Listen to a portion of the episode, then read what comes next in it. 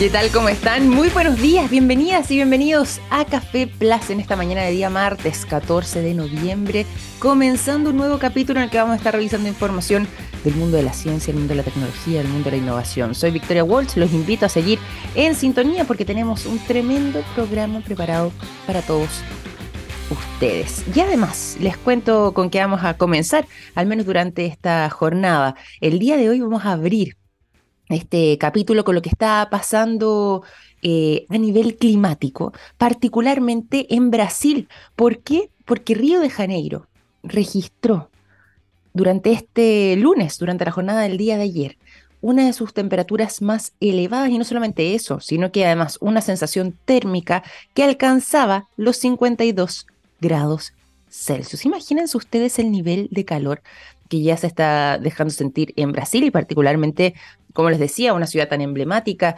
eh, tan turística como es Río, donde ayer vino a registrar este calor eh, enorme, ¿cierto? Con esta sensación térmica de 52.7 grados Celsius, que eh, viene lógicamente a poner en alerta también a las autoridades, porque ya eh, se ha anunciado de parte del Instituto Nacional de Meteorología que esta ola de calor extremo va a estar afectando a cerca de mil municipios en Brasil y que podría extenderse también durante esta jornada y posiblemente mañana. Además, se cuente con eh, otra tercera jornada de calor intenso, sumado a todo lo anterior.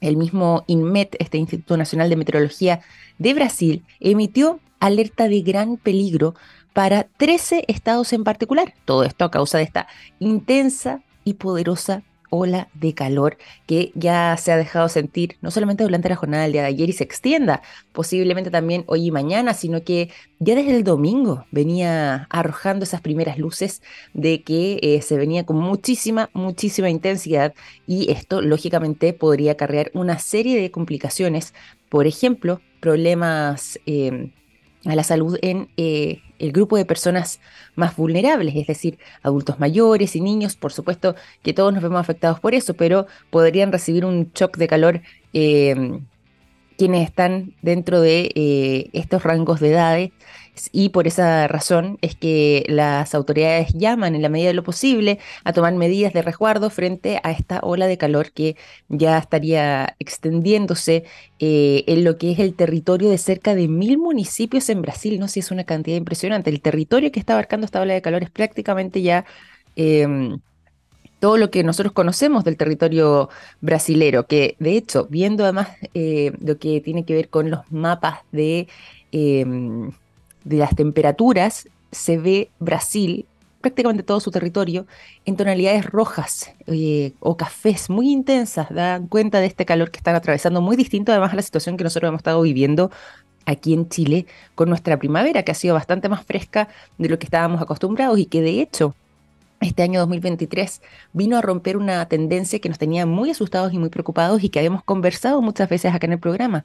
Estos prácticamente 14 años de mega sequía que nos estuvieron afectando en nuestro territorio, lo que además también hacía, entre otras cosas, que mitigar las olas de calor que habíamos eh, estado teniendo también fuera más difícil. Sin embargo, este año, este 2023, nos sorprendió gratamente, debido a una serie de fenómenos, por supuesto, con muchas más lluvias de lo habitual. Y eso tenía un impacto, en nuestro caso, en las temperaturas, evitando que se disparen tanto como veníamos acostumbrados. No es que estén mal las temperaturas que estamos viviendo actualmente, tampoco es que estamos pasando frío, ¿cierto? Pero sí al menos sabemos que esta primavera eh, con más lluvia, más verdosa em, y un poco más marcada respecto a la transición de em, invierno a verano. Bueno, esto es más parecido a lo que eran esas primaveras de antaño. La alergia, eso sí se adelantó, ¿ah? la alergia comenzó antes, pero más allá de eso, lo que tiene que ver con las temperaturas y lo que tiene que ver con el clima, eh, ha sido como las que teníamos hace 20 años atrás, las primaveras que vivíamos hace décadas antes que em, comenzara esta verdadera crisis que eh, nos estuvo afectando particularmente también a través de esta mega sequía. Volviendo a Brasil, como les comentaba, hay gran peligro para 13 estados según anunció el INMET, según se informó además em, de parte también de la prensa local, la sensación térmica, como les decía, en Río de Janeiro eh, fue de 52.7 grados Celsius, adivinen ustedes a qué hora más encima. A las 8 de la mañana, no sé, es una cosa impresionante. Particularmente en lo que es Guaratiba, que es un barrio que está ubicado al oeste de Río de Janeiro. Y ya para em, los días previos, lo que fue el domingo particularmente, ya tanto Río de Janeiro como Sao Paulo habían registrado sus días más calurosos del año. Todo esto a causa de este evento que mañana, miércoles, también se va a estar extendiendo en esta ola de calor que está afectando al territorio brasileño y que, como bien sabemos, em, no, no es solamente una jornada, sino que prácticamente va a haber sido cuatro días con la esperanza de que ya este miércoles comience a mainar para que el jueves puedan retornar a temperaturas un poco más habituales para ellos en esta época. Ahí está esta ola de calor que está azotando entonces a Brasil. Otro tema que no habíamos abordado nosotros como programa, pero no podemos dejar pasar, tiene que ver con lo que está sucediendo en Islandia.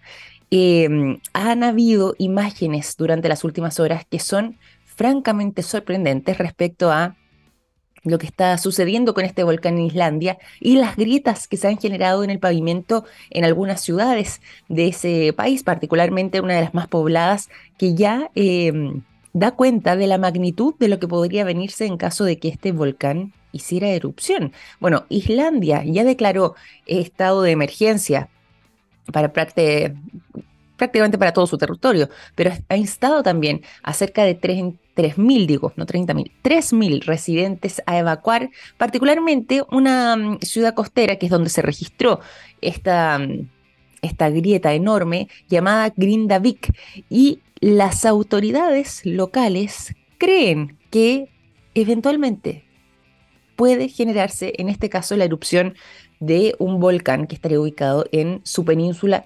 suroccidental. Bueno, hay muchísima expectación respecto a lo que podría suceder en Islandia.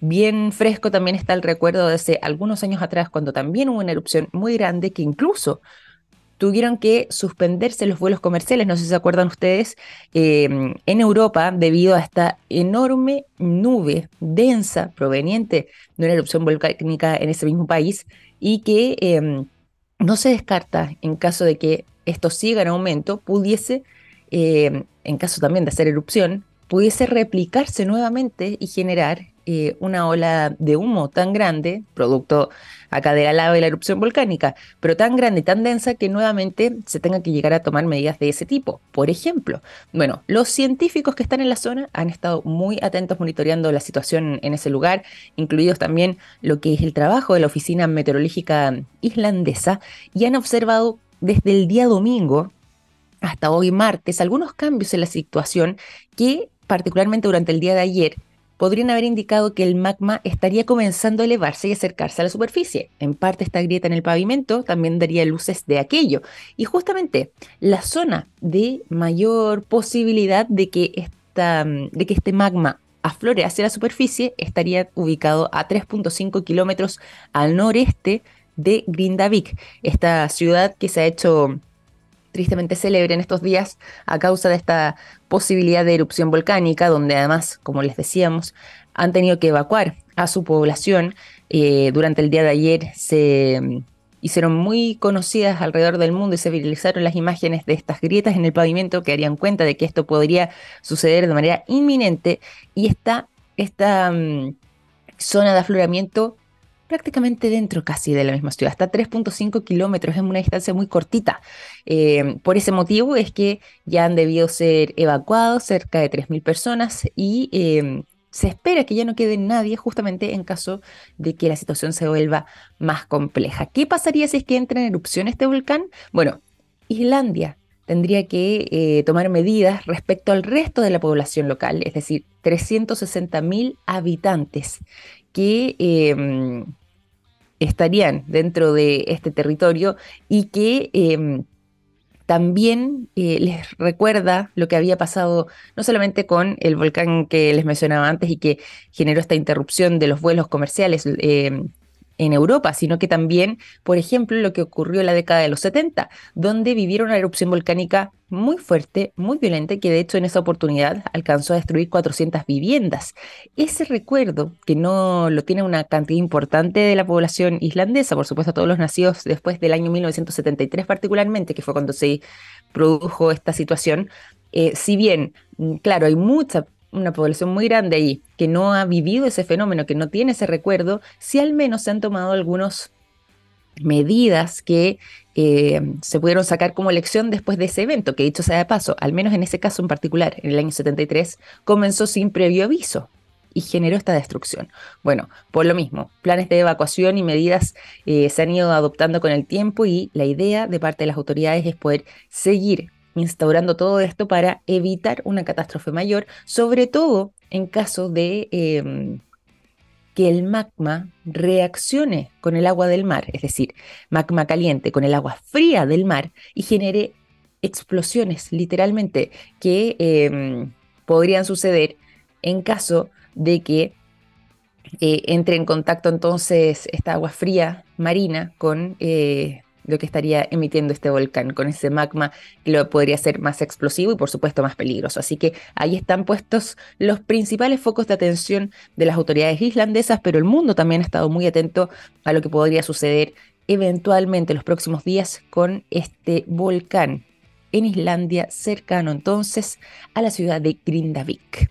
9 de la mañana con 15 minutos. Vamos a irnos a la conversación, ¿les parece? Antes, eso sí, les voy a dejar con buena música. El sonido de Pixies es lo que se, se toma, digo, Café Plus, y escuchamos a continuación Here Comes Your Man.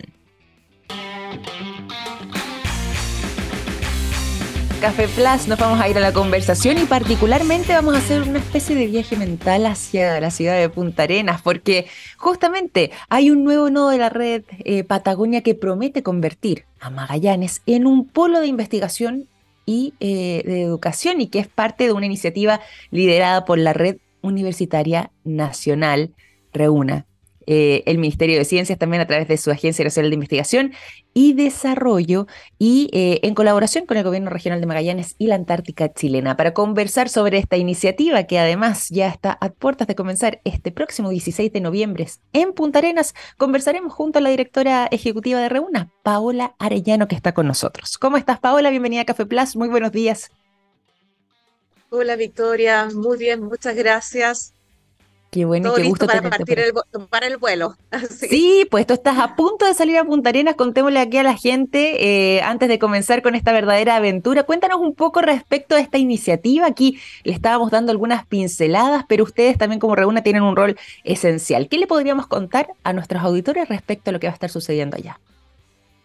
Mira, eh, lo, que lo que vamos a hacer ahora va a ser vamos a dar el puntapié inicial para la instalación del nodo en Punta Arena de la red de investigación y educación, que es la primera, es el nodo más austral que va a tener esta red, no solo en Chile, sino que a nivel mundial. De hecho, ah, nos pone a puertas de la Antártica y marca un hito no solo por ser el más austral, sino porque, y yo creo que nunca lo he escuchado, se va a instalar en las dependencias de un gobierno regional. Entonces habla de una alianza que busca apoyar el desarrollo de su comunidad en términos de ciencia desde el gobierno regional, desde el gobierno nacional a través del Ministerio de Ciencia y la ANIT y desde Reuna, que es una corporación que lleva más de 30 años trabajando en esto. Y de hecho, un dato pues. anecdótico, solo para que lo tengan en el registro.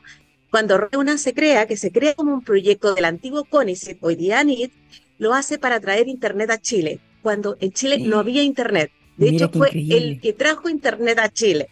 Entonces, ahora estamos llevando una red de investigación y educación a la macrozona austral. Oye, y maravillosa iniciativa que, como tú decías, eh, viene a marcar un nuevo hito, no solamente en lo que tiene que ver con eh, la zona austral de Chile, también eh, instalando este nodo, el más austral a nivel global, sino que además de eso, marcando un hito también dentro de lo que ha sido la historia de ustedes como Reúna. Cuéntanos allí también parte de lo que ha sido este verdadero hito llamado, que es parte también, digo, del proyecto Patagonia, que ya comenzó su su idea ya en el año 2021 que se ha estado instalando y que justamente con este momento tan importante que se va a estar llevando a cabo este 16 de noviembre, viene un poco a eh, instalar y constituir este segundo nodo con la intención también de eh, poder ampliar todo este mundo de conocimiento. ¿Qué es lo que se espera? ¿Qué es lo que se proyecta que podría generar eh, a nivel de aporte también, no solamente para el sur de Chile, sino que para el resto de nuestro país, instalándose en la ciudad de Punta Arenas? Mira, eh, la, zona, la macro zona austral de Chile es una zona de alto interés, no solo a nivel nacional para temas de investigación en temas antárticos, subantárticos, ecológicos, cambio climático. Es una zona de gran interés a nivel internacional. Como dato también contarte que es la puerta, Punta Arenas la puerta de entrada para 20 mm, iniciativas de Antártica, perdón, iniciativas antárticas de 20 países. Entonces, toda esta zona tiene una riqueza en términos de ciencia que hoy día, obviamente se hace ciencia, pero cada vez la ciencia se transforma en cero y uno, en datos. Y esos datos tienen que moverse desde donde son generados, en este caso en la zona austral, hacia lugares donde se puedan procesar, como por ejemplo el Laboratorio Nacional de Supercómputo, porque no solo tiene que tener los datos, tiene que poder procesarlo, y no todo está en un mismo lugar. Es un poco como los observatorios astronómicos, los observatorios están en la montaña, pero bajan a centros de datos que se acumulan y luego a lugares de procesamiento y de ahí a los investigadores. Entonces, es cómo lograr que esta gran zona del territorio nacional quede interconectado a una red global de colaboración para mm. ciencia y tecnología. En el fondo mm. es proveer una plataforma habilitante para mejorar las condiciones de cómo se hace la ciencia hoy y que no existen diferencias respecto a lugares que tienen muy buena conectividad como es la zona central donde los investigadores cuentan con todas las características para poder colaborar a nivel mundial. Eso no necesariamente pasa en regiones. Y por eso la, ANID, el Ministerio de Ciencia y el Gobierno Regional, y por supuesto Reuna, estamos trabajando juntos para que esta región quede aislada tecnológicamente y se potencie como, como polo de ciencia. Totalmente. Oye, y ahí tú mencionabas algo importante que me gustaría poder destacar también eh, respecto a esta posibilidad de contar con esta infraestructura, que dicho sea de paso, una infraestructura digital, escalable, segura, resiliente, que tiene un montón de, cualidades y características. Justamente, ¿cómo va a ser ese despliegue eh, para quienes estén quizás en la región de Magallanes nos estén escuchando, para que puedan comenzar a, antes de conocerlo, a imaginarse cómo, cómo van a ser esas instalaciones? Mira, esto la verdad es que es bien transparente, es una pena, pero es transparente para, para el usuario porque es en un rack, una cosa pequeña, pero que ah, trae mucha, mucha potencia, sí. No es que tú te vayas a imaginar un gran centro de investigación, no, es un, pequeño rack al cual vaya, sí, al cual llega la red que va a venir desde Santiago y desde Puerto Montt y ahí va a ser lo que nosotros llamamos un hub o punto de presencia, donde eh, van, a, van a salir como modo de araña o de estrella, se llama en tecnología, enlaces hacia las instituciones de la macrozona, de, en este caso de la región de, de Magallanes y Antártica. Y con eso se van a interconectar y los datos que, van a que se van a congregar en este punto de presencia van a viajar a los distintos lugares en el, en el mundo. Y en Chile, por ejemplo, si el INACH tiene una colaboración con la Universidad de Concepción. Se va a ir a través de este puente digital que se crea, que tiene su primer punto en el nodo de Punta Arenas y de ahí va a viajar hasta Concepción, donde se van a unir eh, los grupos de investigación. Pero en términos físicos es bastante pequeñito. Lo ah, importante es que son los datos que se pueden mover. Me encantaría decirte que va a ser una cosa espectacularmente grande, pero no. Es pequeño, es muy, eh, es muy invisible también. Es visible para cuando estás haciendo la investigación, cuando estás haciendo la transmisión de los datos, cuando estás armando un evento de colaboración, cuando estás compartiendo una microscopía. Ahí es muy visible, pero es invisible a los ojos de, de los demás, por así decirlo. No, pero interesante además y qué bueno poder hacer también esa aclaración eh, para ir, eh, comprendiendo también parte de lo que puede ser la expectativa, pero más allá de eso y, más allá de lo que pueden ser instalaciones físicas, es finalmente el hecho de poder eh, convertir también a todo lo que tiene que ver con la macrozona austral en este polo de desarrollo e investigación, sobre todo en estos tiempos, en la era del Big Data eh, y sobre todo, como tú decías, y quiero destacar eso con sentido territorial que eh, es sumamente relevante. Por lo mismo, en estos dos años también que han estado trabajando en aquello y previo también a lo que va a estar pasando ya eh, pasado mañana, este 16 de noviembre, expectativas también respecto a lo que mm, podría seguir sucediendo con la macrozona austral. Tú nos has, mencionado, aquí vamos a estar interconectados también con una gran profundidad, no solamente a nivel local, sino que a nivel global, pero más allá de eso, lo que podríamos ver quizás como impacto, no quizás en, en uno, dos, tres años, sino que ya haciendo una evaluación más de largo plazo. Mira, lo que nosotros podríamos ver es la instalación de grandes proyectos. Por ejemplo, hay un proyecto de la Agencia Nacional Espacial de instalar un centro de datos en la zona, que efectivamente se pueda instalar. Y déjame hacerte un correlato un poco con lo que pasa con la astronomía. Por favor. Eh, Chile, tú sabes, todo el mundo sabe que tiene unos cielos maravillosos, que tiene unas montañas espectacularmente altas, cielos secos, todo fantástico. Los observatorios o los telescopios se instalan en la montaña. Pero Chile mm. no podría ser un eje o un centro, un polo de astronomía a nivel global, si esos datos no pudieran bajar de la montaña a través de las redes. Entonces, hay un desarrollo fuerte que se hace y que permite que eh, desafíos científicos se instalen en la zona. Entonces, es eso que hemos visto y que hemos estado trabajando tanto con la ESO, con la Agencia Europea, con, con los norteamericanos, con la gente de Asia en términos de astronomía, queremos verlo en la región.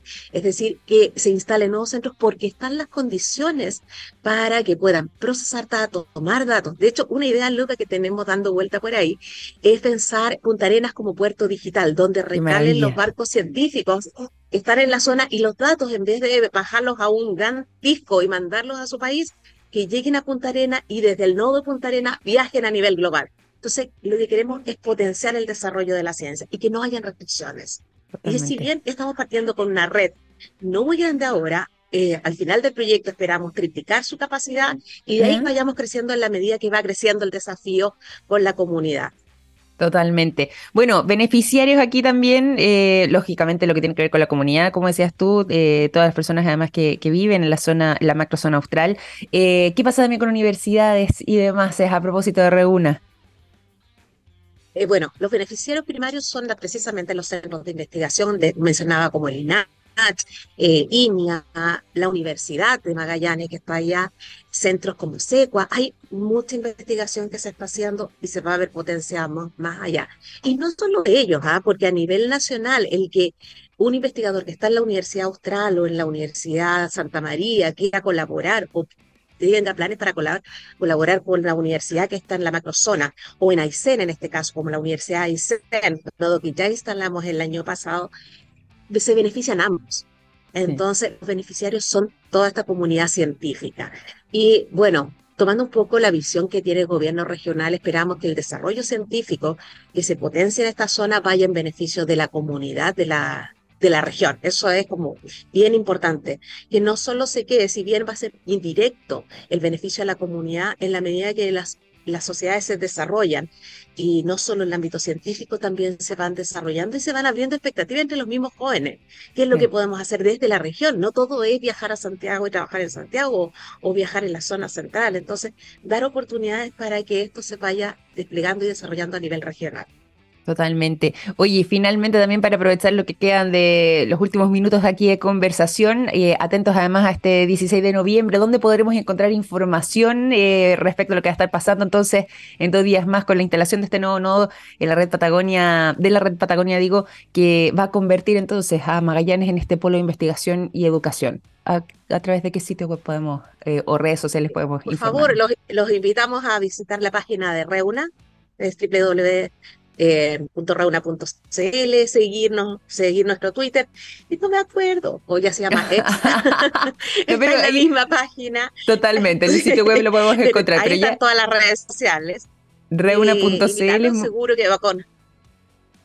Seguro que con el gobierno regional y con también con la Ceremi, que quiero decir que la Seremi de la macrozona austral y en particular eh, que tiene oficinas en Punta Arena, un 7, un equipo atómico para colaborar y trabajar por su región.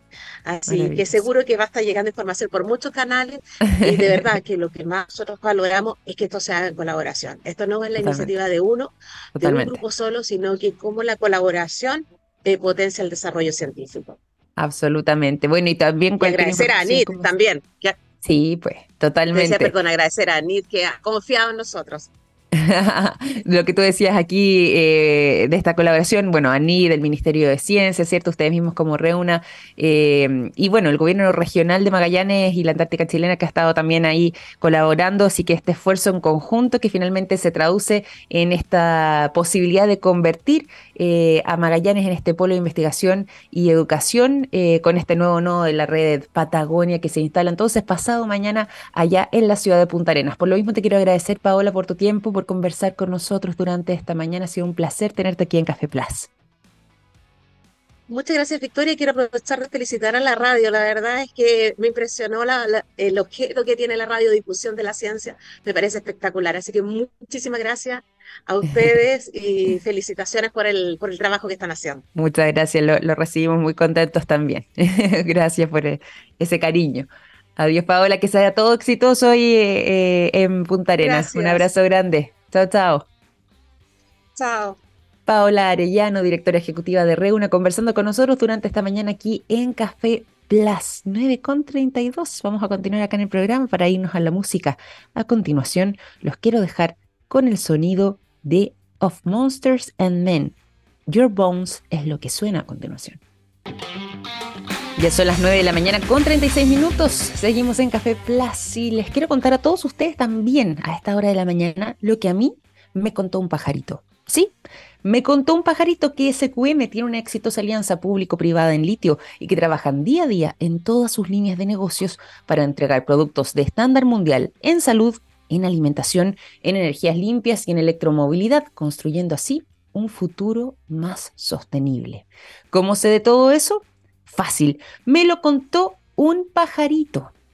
SQM, Soluciones para el Desarrollo Humano. Nos vamos a la información porque hoy no es un día cualquiera. ¿ah? Hoy, 14 de noviembre, se conmemora a nivel internacional el Día Mundial de la Diabetes. Así es.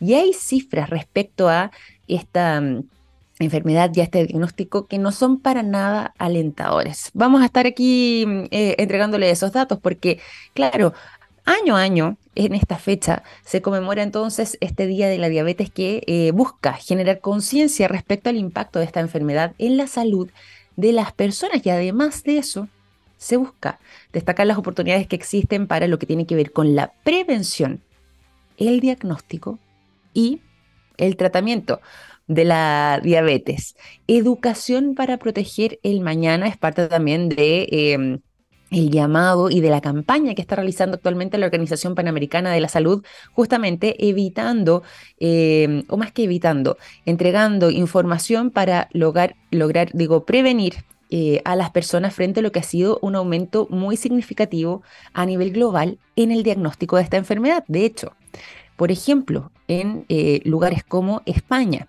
el aumento o el incremento de eh, diagnósticos durante los últimos años ha sido tan significativo en ese país que incluso alcanza el 42%, según la Sociedad Española de la Diabetes.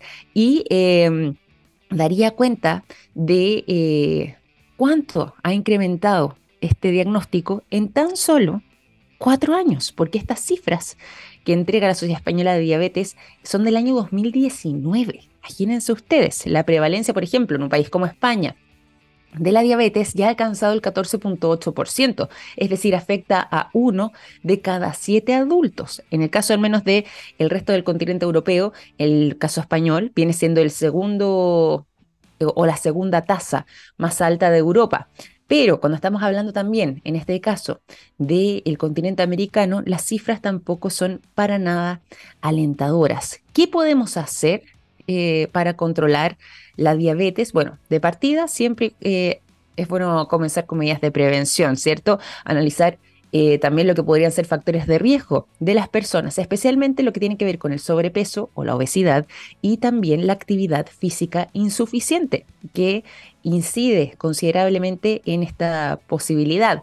Además de todo esto, lo que tiene que ver con un aumento en lo que es la capacidad diagnóstica de los servicios de salud para la diabetes, el monitoreo continuo de las personas que ya viven con diabetes, em, el acceso a medicamentos y el acceso a tecnologías esenciales para este diagnóstico, incluyendo lo que tiene que ver con la insulina, por supuesto, los sistemas de información para la recopilación de datos Em, para monitoreo y vigilancia de la diabetes. Eh, todo esto vendría siendo esencial para poder ya sea prevenir eh, que ciertos diagnósticos se compliquen o se agraven más, o bien directamente de que las personas em, haciendo quizás un, seguimiento más estrecho de lo que tiene que ver con ciertos factores eh, de su propia vida, factores de riesgo incluso, como podría ser el caso de sobrepeso u obesidad, o temas incluso vinculados a la alimentación o a la actividad física puedan ser, ojalá, medidas de prevención para evitar eh, contar en un futuro con esta posibilidad o con este diagnóstico, tal y como hemos visto, se ha disparado a nivel global. Sobre todo, eh, hay un cambio que fue muy importante y por eso mencionaba la cifra española eh, respecto a lo que pasaba en el año 2019.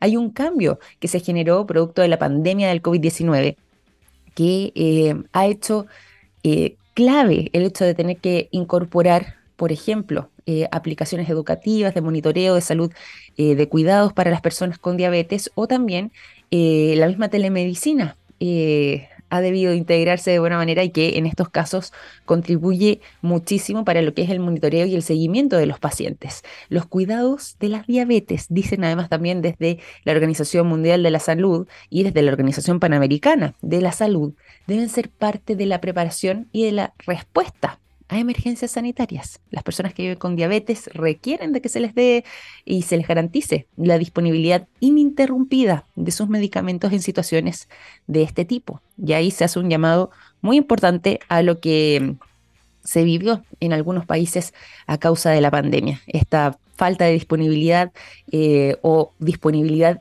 interrumpida en algunos casos de acceso a ciertos medicamentos, a la insulina, por ejemplo, en algunos casos incluso, o directamente a lo que tenía que ver con la atención de parte de algún equipo médico, el monitoreo y em, este seguimiento que se le hace a los pacientes. Entonces, ahí también se hace un llamado significativo e importante respecto a lo que hoy estamos eh, conmemorando. Entonces, este Día Mundial de la Diabetes que a nivel global ha estado aumentando sus cifras de diagnóstico, lo que nos hace reflexionar en torno a aquello, pero que vuelve a destacar la OMS, al menos en cuanto a prevención, siempre es bueno eh, mantener actividad física recurrente, ojalá eh, todos los días a una, cantidad de, minutos eh, durante el día, o bien un par de veces a la semana, ¿cierto?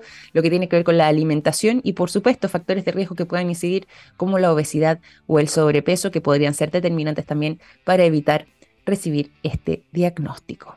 9.43, nos vamos a ir a la música durante esta mañana en Café Plus. Seguimos posteriormente con información, pero antes los dejo con el sonido de Liz Fair. La canción Free, Ride es lo que suena a continuación. Ya son las 9 de la mañana con 46 minutos. Seguimos en Café Plus y aprovecho de contarles a ustedes que en SQM trabajan en innovación y tecnología para crear productos de alto valor agregado desde Chile para el mundo. Así es, SQM es una empresa chilena con presencia global, comprometida con la sostenibilidad y las comunidades. ¿Cómo sé de todo eso?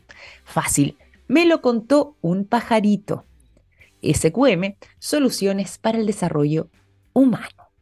Nos vamos a ir directo a la información y en este caso para mm, contarles a todos ustedes algunas novedades que vienen del mundo de la tecnología. Hablábamos recién respecto a eh, esta conmemoración a nivel global del Día Mundial de la Diabetes, pero la inteligencia artificial viene a aportar también frente a lo que eh, es este diagnóstico, particularmente, no cualquier tipo de diabetes, sino que la diabetes tipo 2. Todo esto viene de mano de em, una inteligencia artificial que lograría detectar la diabetes tipo 2 con mensajes de audio que eh, ojalá alcancen los 10 segundos o un poco más. Bueno, esta es una información que ya está dando vueltas alrededor del mundo y que mm, justamente viene a señalar cómo es que la inteligencia artificial puede contribuir en ámbitos de la salud, pero generando estos diagnósticos por mensaje de voz para entregar información respecto a, por ejemplo, la diabetes o incluso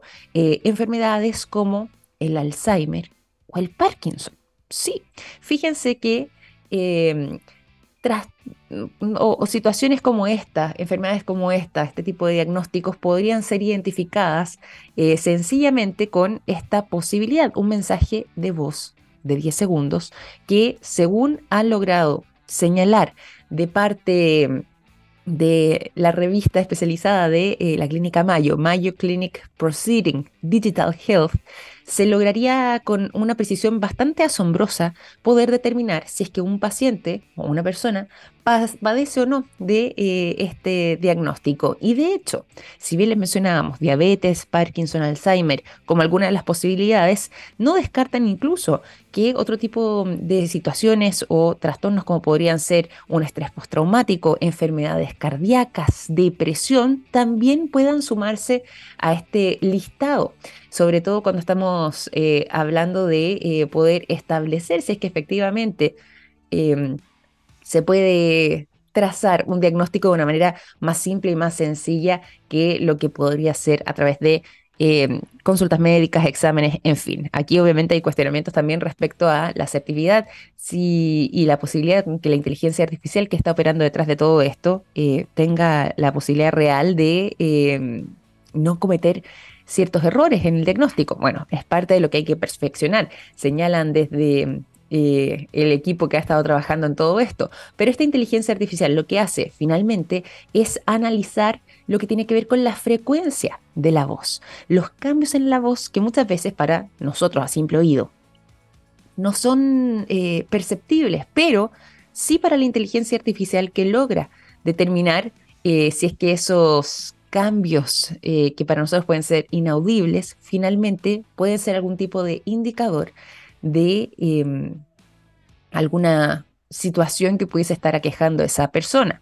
De hecho, ¿en qué se fija esta inteligencia artificial? Bueno, en los ritmos, en las pausas, en los tonos, en la melodía de la voz de la persona que está hablando durante tan solo, ojo, de nuevo, repito esto, tan solo 10 segundos, eso es parte de lo sorprendente. Y bueno, según eh, se reporta también en algunos medios de comunicación y en algunas revistas científicas que han estado siguiendo este tema, hay em, ciertos cuadros clínicos que eh, tienen características, incluso fonéticas, muy eh, habituales.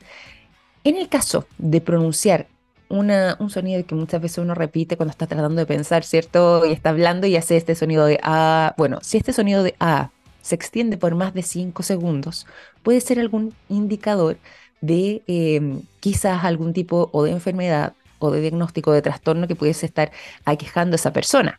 Por ejemplo, obviamente no siempre tiene que ser así, hay que hacer un análisis más exhaustivo y aquí la inteligencia artificial hace soporte, pero ese vendría siendo uno de los indicadores, por ejemplo, que tomaría este...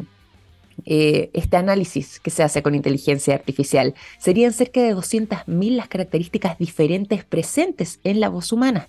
Y la inteligencia artificial, sumado por supuesto al trabajo que hacen los algoritmos, en este caso, lograría seleccionar patrones de voz definidos que concuerdan con ciertos cuadros clínicos y de esta manera pudiera trabajar este sistema en lo que tiene que ver con esos diagnósticos. ¿Qué les parece a ustedes? Les parece sorprendente, impresionante cómo la inteligencia artificial se nos ha estado colando en todos los frentes de nuestra vida, pero sobre todo además en lo que tiene que ver con este tipo de diagnósticos, que por supuesto eh, siempre lo hemos realizado o lo hemos conocido a través del trabajo de eh, médicos especialistas, pero que ahora con este tipo de herramientas podrían eh, quizás acortarse el tiempo de diagnóstico de eh, alguna enfermedad, de algún trastorno o bien de alguna situación de este tipo gracias al uso de la tecnología. Vamos a continuar también con otras informaciones. Vamos a irnos al mundo de la arqueología ahora. Sí, o paleontología más, más que la arqueología. Y vamos a irnos directamente hacia Argentina. ¿Por qué? Porque ya hay algunas imágenes, algunos dibujos de eh, la recreación del titanosaurio, este mm, esta nueva especie de dinosaurios descubiertos justamente en Argentina, que vendría siendo una especie de dinosaurio local de ese territorio, eh, y cuyos restos fueron encontrados en el año 2014.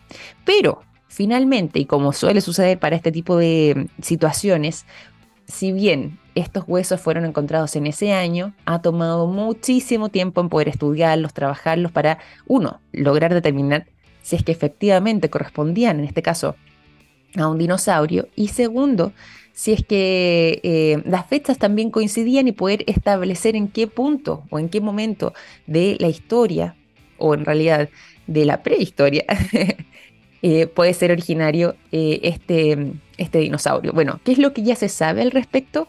Finalmente se sabe que estamos hablando de un dinosaurio saurópodo, titanosaurio del periodo Cretácico superior. Todo esto en eh, lo que habría sido su hábitat, el, el territorio, digo, de la Patagonia Argentina.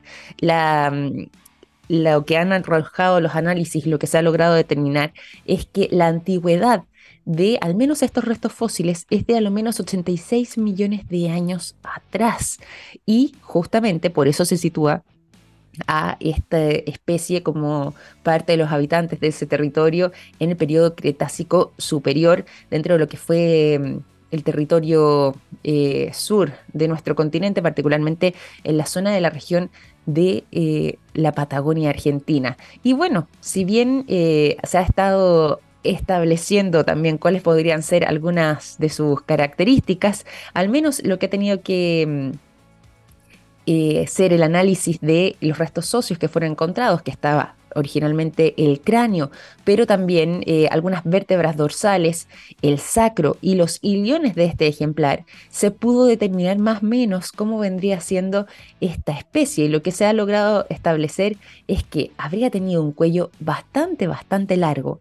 Em, este cráneo además ha logrado arrojar que eh, lo que vendría siendo la eh, mandíbula tiene que algunas características muy únicas y particulares porque poseía un maxilar que es ancho, transversal y el dentario cuadrangular en su parte anterior eh, hacía que la forma del hocico fuera bastante ancho. Y esa es una características que se ha logrado registrar, por ejemplo, en otros titanosaurios ubicados en otros lugares del mundo, aunque en especímenes bastante fragmentarios, según han señalado quienes han estado detrás de esta investigación. Así que, de todas maneras, eh, si bien se comparten ciertos rasgos de los titanosaurios y por eso finalmente se habla de que esta especie habitó ese lugar de la Patagonia Argentina, tendría características propias, únicas, que lo vendrían eh, haciendo entonces un ejemplar bastante particular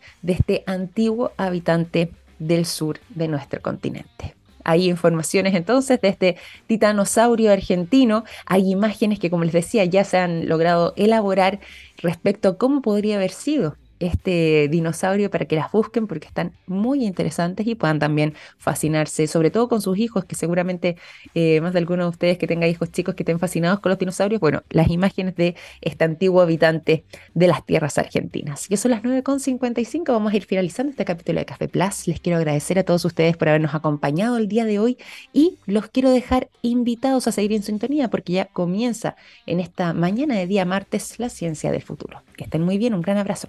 Chao, chao.